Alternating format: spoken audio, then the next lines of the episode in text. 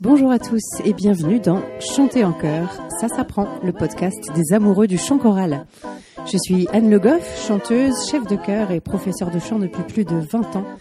Et ici nous parlons de voix, de chant et plus particulièrement de chanter ensemble. Les liens, bonus ou images dont je vous parle dans les épisodes sont à retrouver sur mon site annelegoff.fr. D'habitude, Le Goff, ça s'est créé en deux mots et j'y tiens beaucoup, mais pour cette fois, Anne Le Goff, c'est tout attaché. Alors, si vous avez bien fait votre échauffement, c'est parti pour l'épisode d'aujourd'hui.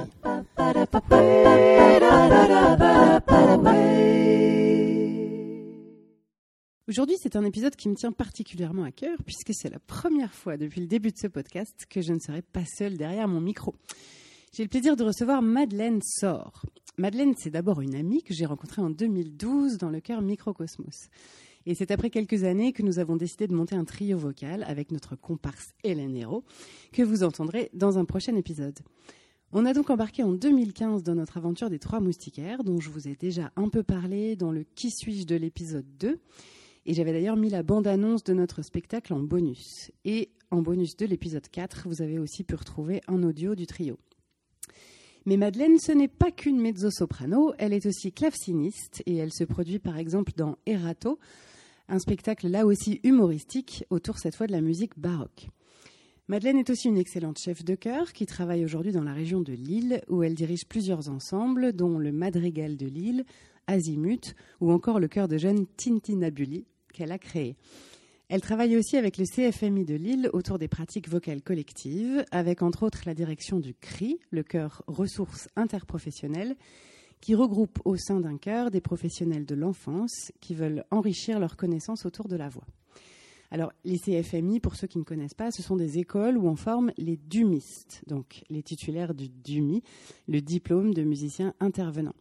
Par exemple, les musiciens qui interviennent dans les écoles primaires. Alors Madeleine, c'est quelqu'un de très très actif et qui fait énormément de choses. Et donc en plus de tout ça, elle a aussi travaillé pendant six ans pour Demos, le dispositif d'éducation musicale et orchestrale à vocation sociale qu'on retrouve maintenant dans toutes les régions. Aujourd'hui, avec Madeleine, on va parler du choix de répertoire pour un ensemble vocal. Salut Madeleine Bonjour. Merci de bien vouloir te prêter à l'exercice du podcast et de l'interview et merci tout particulièrement de bien vouloir être ma toute première invitée. Alors la première question que je vais te poser et que j'ai bien l'intention de poser à tous les gens qui viendront euh, dans ce podcast, c'est euh, c'est quoi pour toi? Chanter en chœur Alors, euh, chanter en chœur, pour moi, le truc le plus important de chanter en chœur, c'est le groupe, c'est les gens. C'est être dans un, dans un petit microcosme comme ça, tous ensemble et se, se, serrer les coudes dans les bons comme dans les mauvais moments, évidemment dans les bons plutôt. Hmm. Mais c'est vraiment quelque chose de. C'est le, milieu vivant. C'est ça qui me parle, qui m'a toujours parlé depuis que je suis petite. Moi, je chante depuis toujours. Et qui me manquait avec le clavecin. Euh, tu as dit que j'étais claveciniste, mais euh, en fait, faire du clavecin toute seule euh, pendant 8 heures dans une salle, très vite, c'était pas possible en fait. Donc j'ai fait beaucoup de musique de chambre. Euh, suffisamment peu de clavecin solo euh, pour euh, me faire fâcher par mes profs. Mais voilà, donc et, c'était évident en fait que le chœur c'était une organisation qui me conviendrait parce que c'est ça en fait, c'est vraiment vivre dans un groupe et, et avoir une, il y a quelque chose de très équitable, je trouve par rapport à l'orchestre que j'ai pas vécu moi-même en tant que claveciniste parce que c'est pas un instrument d'orchestre, mais dans l'orchestre il y a un peu des petits clans et dans le chœur même s'il y a quand même quatre pupitres, euh, je trouve qu'il y a quelque chose de beaucoup plus euh, commun. On a tous le même instrument, mine de rien, adapté à sa possibilité euh, morphologique. Et, je trouve qu'il y a quelque chose de, beau, quoi. Enfin, vraiment dans ce. Voilà. Chouette. Belle vision. Alors, ça m'intéressait de parler avec toi du choix de répertoire selon les ensembles. D'abord parce que je sais que tu as une grande connaissance de pas mal de répertoires, tu écoutes beaucoup de choses, tu suis un peu les sorties de partitions, les éditions. Et puis aussi, avec tes chœurs, tu montes des programmes complets, par exemple thématiques. Alors, je dis ça, c'est pas anodin parce que tout le monde ne fonctionne pas comme ça. Par exemple, moi, j'ai tendance à faire évoluer le répertoire de mon chœur au gré de ce que je découvre, un peu au coup de cœur. Et puis, je vais changer un ou deux morceaux à la fois. Et quel que soit leur style, je vais me débrouiller pour les faire coller avec le reste du spectacle, soit par la mise en scène, soit par des transitions musicales. De ton côté, tu, as plutôt tendance à monter un programme complet avec des morceaux qui ont un lien les uns avec les autres, qu'ils soient musicaux ou thématiques. Alors, est-ce que tu peux nous dire un peu quelle est ta manière de choisir ton répertoire pour tes chœurs? Alors, en écoutant ta, présentation, là, ça me, ça me fait penser que, en fait, euh, moi, je fonctionne comme ça, parce que je fonctionne au projet. C'est-à-dire que je, je, quand je commence euh, à écrire un, un répertoire, à, constituer un répertoire, l'idée c'est d'arriver à quelque chose au bout et c'est pas justement de rajouter. Enfin, je, je, comprends tout à fait ce que tu fais, mais par contre, c'est vraiment au coup de cœur aussi. C'est-à-dire que je, je, prends que des pièces euh, coup de cœur et peu importe si elles sont pas dans une thématique, je vais complètement l'encontre de ce qu'on s'est dit avant. Mais euh, l'idée, c'est que, c'est que je les fasse entrer. Alors évidemment, je, je construis quand même des choses qui, qui fonctionnent, qui ont des liens entre elles. Mais euh, l'idée, c'est vraiment, en général, je, je, je, tombe sur une pièce un peu par hasard et je me dis ah ça ça ça ça me parle et j'essaye de, de, tirer les fils à partir de, de cette pièce là et de, de, de, voir un peu comment je peux comment je peux agencer tout ça par exemple, peut-être je peux donner un exemple, euh, le programme Old Irish Stories de d'Azimut, euh, c'est parti d'une pièce euh, qui s'appelle The Spring d'un Irlandais évidemment qui s'appelle Tariq O'Regan, qui raconte un peu l'histoire de la création de l'Irlande avec Saint Patrick, mhm. de deux êtres avec des noms gaéliques, Oishinequilte. On a mis beaucoup de temps à, comprendre comment ça se prononçait parce que ça s'écrit pas du tout comme ça. Et, et donc ça c'est un peu le, le cœur du programme. C'est une pièce qui dure peut-être 10-12 minutes. Mhm. Et autour de ça, euh, j'ai un peu réfléchi à que, mettre, quoi mettre autour. Et euh, au fur et à mesure, j'ai découvert qu'en fait, euh, on entend souvent musique irlandaise en, France, on, pense danse irlandaise, etc., cornemuse. Et en fait, bah, il y a aussi un répertoire contemporain euh, actuel qui est évidemment très empreint de, de, de toute l'histoire de l'Irlande. Et donc voilà, j'ai cherché un peu. Mes parents étaient en Irlande à ce moment-là, ils m'ont rapporté des partitions et j'ai un peu fouillé, tiré les fils de, de ce répertoire-là euh, euh, comme ça. Voilà. Oui, tu veux dire que plus que, enfin, par rapport à ce que je disais tout à l'heure, tu as un coup de cœur pour une pièce et c'est elle finalement qui va te donner l'idée de ton futur projet. C'est ça. Ouais. C'est vraiment, c'est vraiment comme ça que ça se passe, plus que, plus que finalement, je, je trouve pas la thématique avant en général. Oui, mais enfin, en tout cas, ça reste. Après, tu vas tirer les fils autour d'une thématique, ce qui est une chose que moi je ne fais pas, par exemple. Mmh. Donc c'est aussi quand même un fonctionnement euh, différent. Enfin, ça, pourrait se faire aussi pour moi, mais, euh, effectivement, il y a l'idée quand même du, du, fonctionnement au projet. Euh, comment tu choisis tel ou tel répertoire pour tel ou tel chœur? J'imagine que selon tes différents chœurs, selon les, choristes, les, différents publics, si je puis dire, tu vas pas forcément choisir le même type de pièce. Alors, est-ce qu'il y a seulement une notion de difficulté, entre guillemets, ou bien est-ce qu'il y a d'autres choses qui entrent en jeu? Alors, il y a une notion de difficulté, il y a une notion de euh, d'enjeux. Euh, si je compare Azimut et le Madrigal, par exemple, qui sont mes deux chœurs mixtes, euh, les deux chœurs mixtes que je dirige avec un répertoire qui pourrait être assez proche parce que c'est mhm. musique contemporaine, écrit sur le papier. Et 4 voix mixtes, c'est ça Et 4, 8, 12, 16.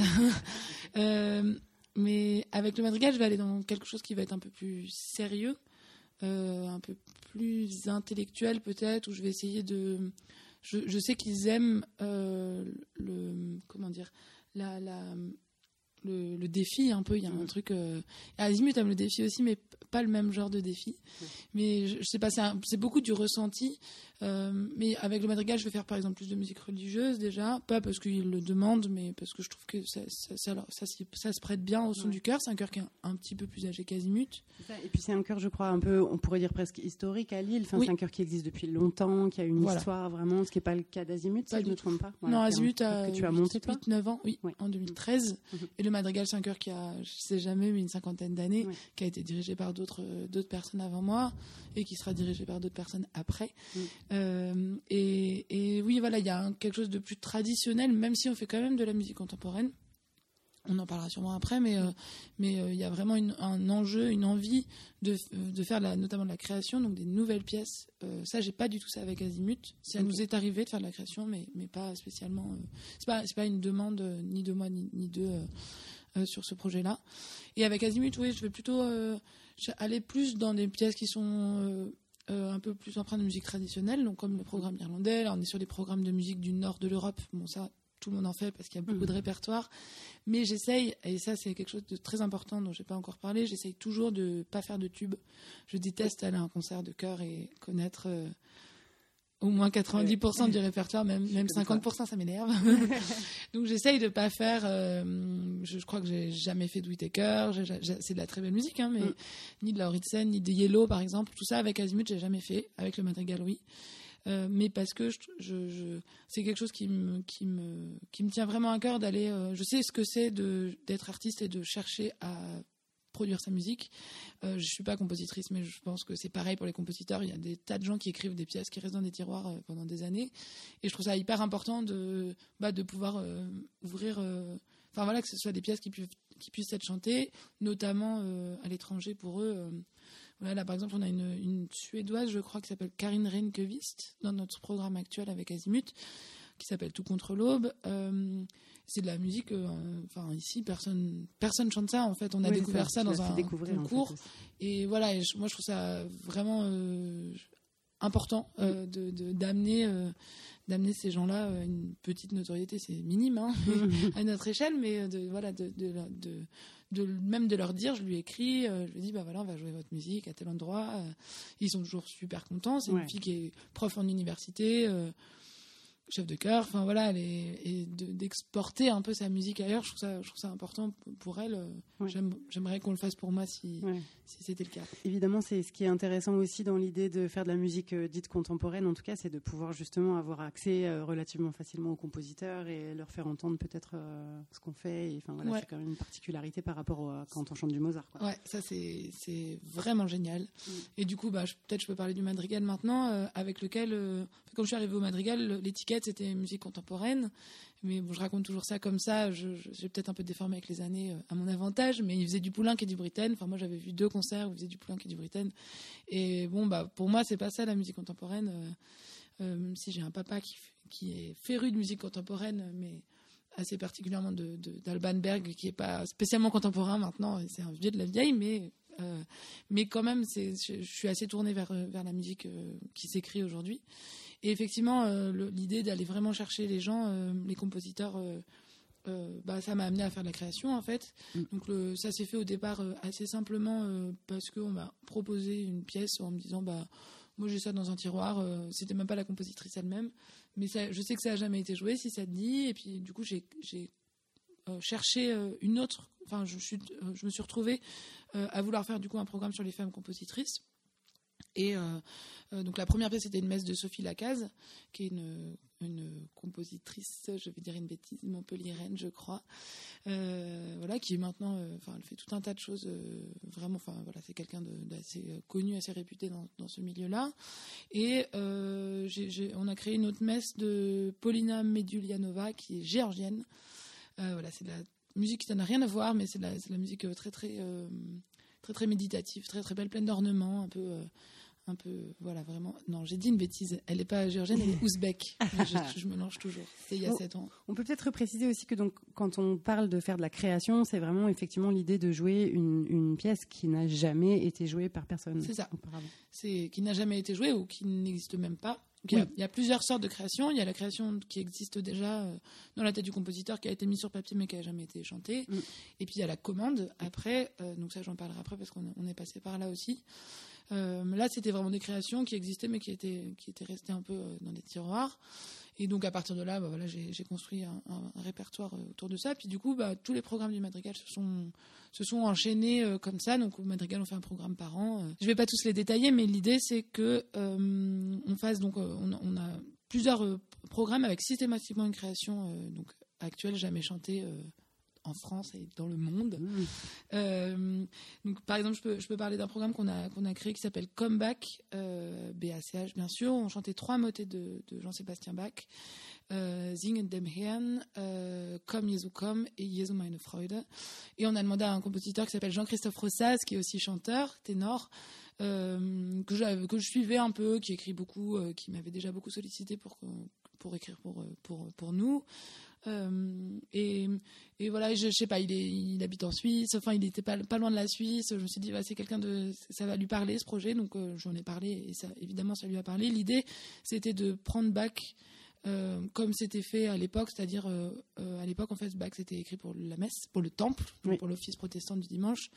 Et l'idée c'est que on rende cette musique au peuple en fait, donc à des gens outre les choristes du madrigal qui qui eux sont bien sûr aguerris à cette musique mais à des gens qui iraient pas vers la musique.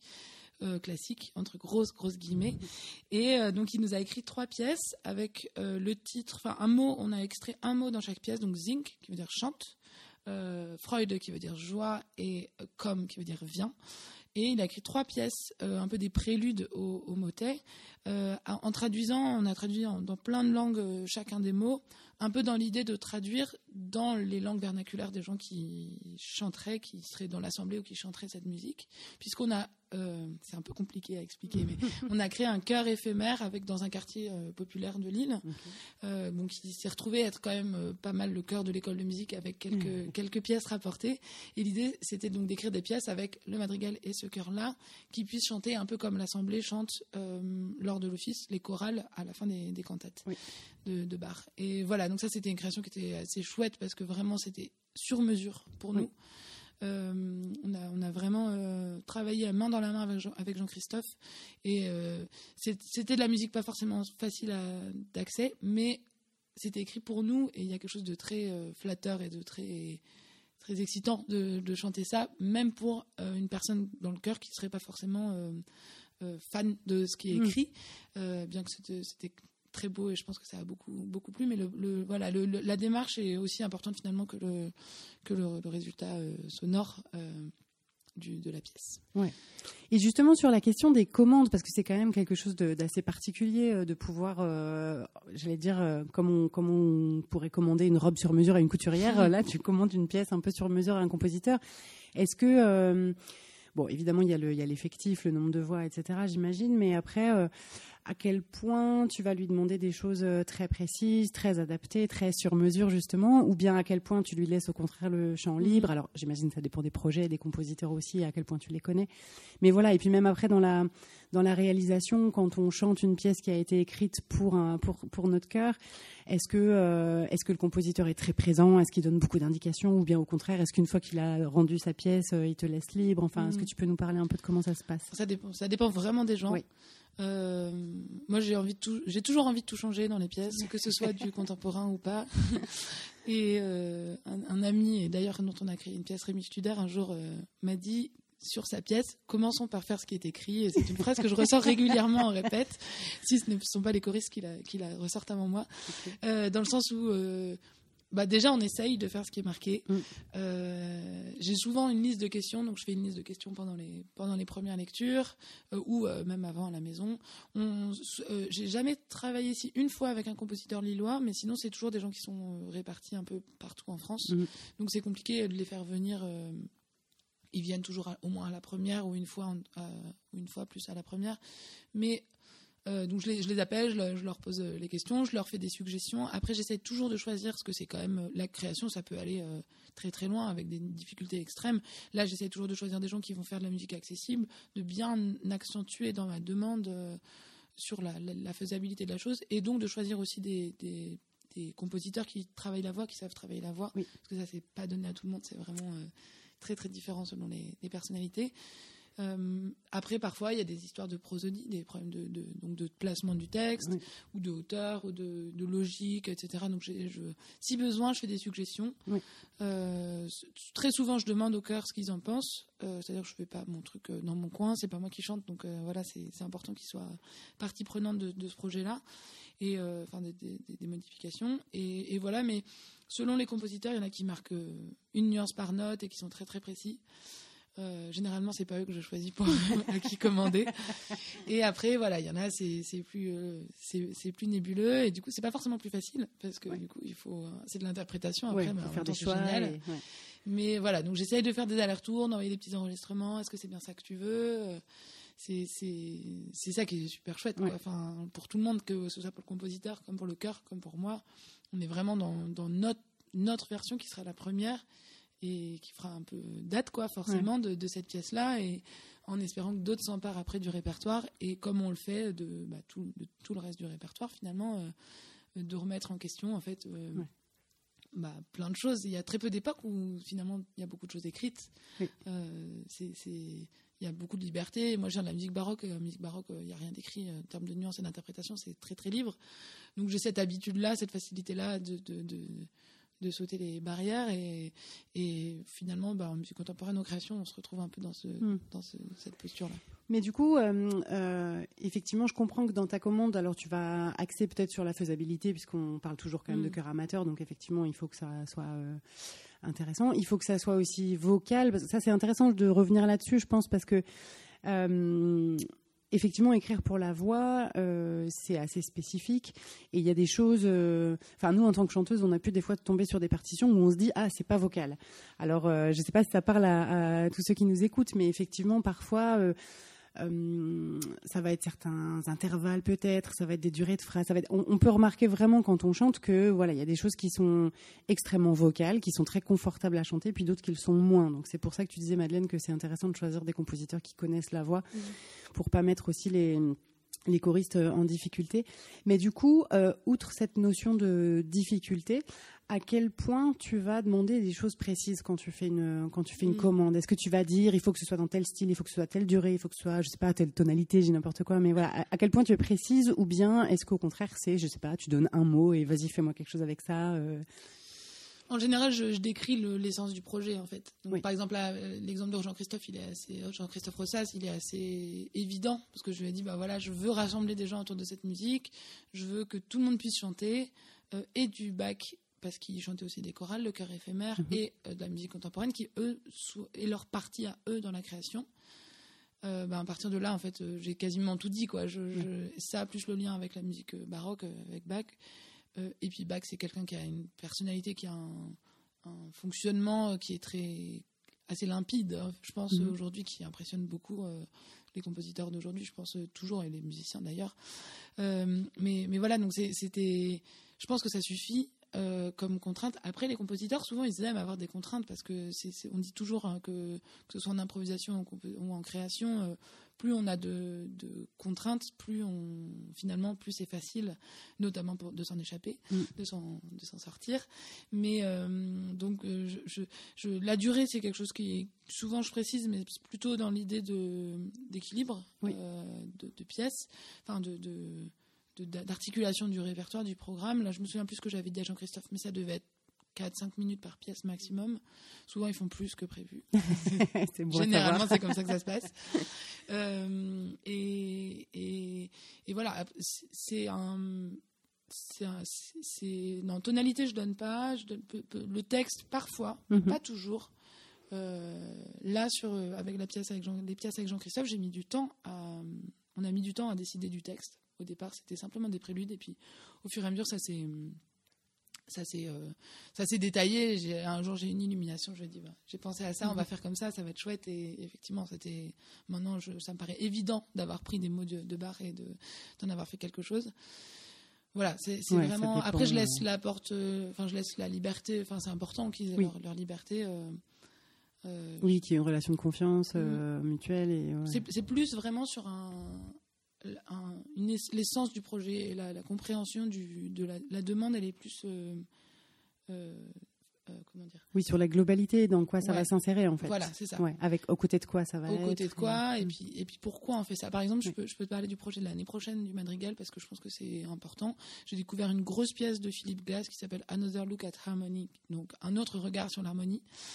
Et euh, le Madrigal, là, on a eu une année un peu difficile, bon, Covid euh, comme tout le Mhm. monde. On s'est vite relevé parce qu'on avait un concert avec, euh, avec un orchestre en, en juillet dernier, juillet 2021, qui nous a un peu maintenus. Et puis cette année, c'était un peu relâche. Moi, j'ai eu du mal à constituer le programme, etc.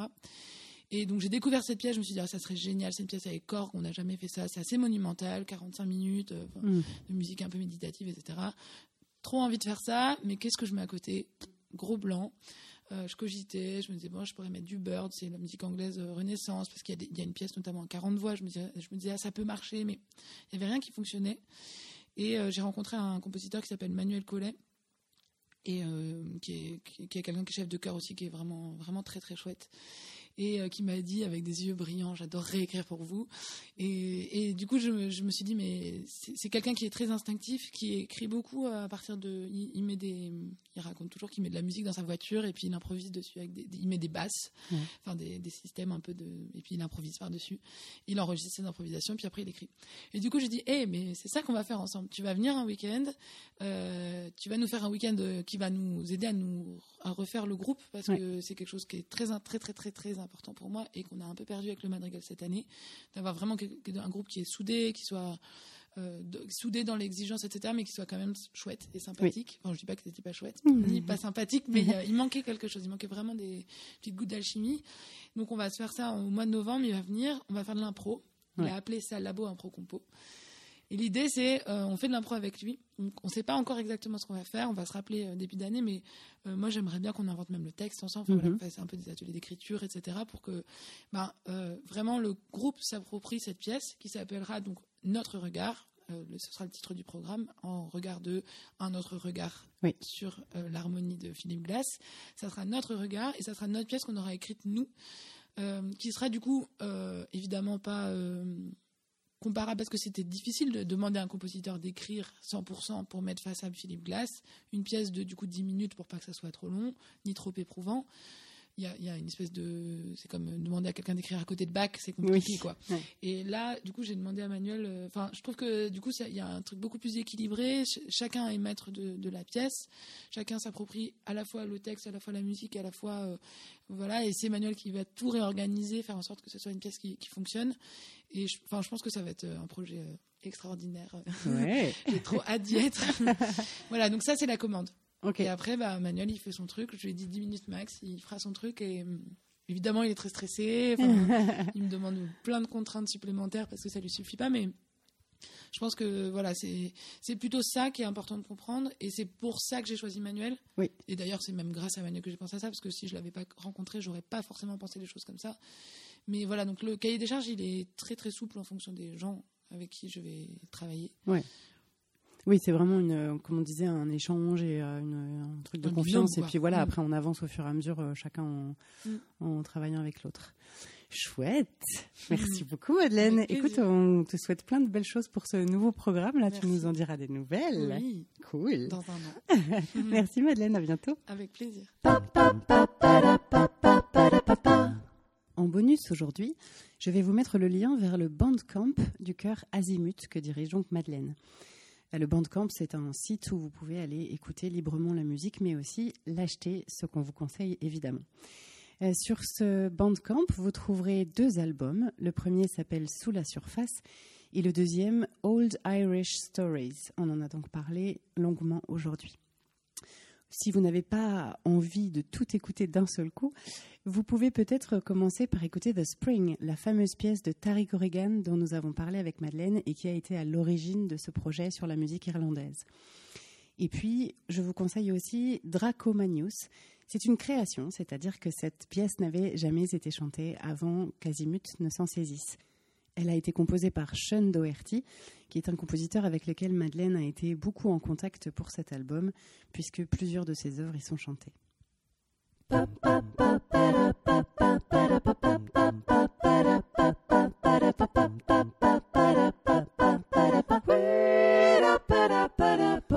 J'espère que cet épisode vous a plu. Si c'est le cas, je vous invite à vous abonner au podcast pour ne pas rater les épisodes suivants et surtout à me mettre plein de petites étoiles et de commentaires sur la plateforme où vous l'avez trouvé.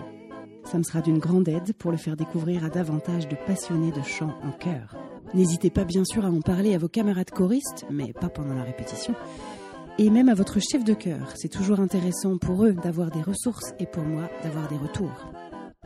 Si vous aimez mon travail, vous pouvez aussi me soutenir en prenant un abonnement sur Patreon. C'est une plateforme de financement participatif et les abonnements démarrent à 1 euro par mois. Ça me permettra de continuer sereinement à réaliser ce podcast. Rendez-vous sur le site Patreon, P-A-T-R-E-O-N, et vous cherchez Chanter en chœur tout attaché. Sinon, le lien est aussi disponible sur mon site annelegoff.fr, onglet podcast, où vous trouvez les bonus de chaque épisode. N'hésitez pas là aussi à me laisser des commentaires, vos questions ou les sujets que vous aimeriez que j'aborde. Merci à tous, on se retrouve la semaine prochaine pour un nouvel épisode de Chanter en chœur, ça s'apprend. D'ici là, prenez soin de vous et de votre voix.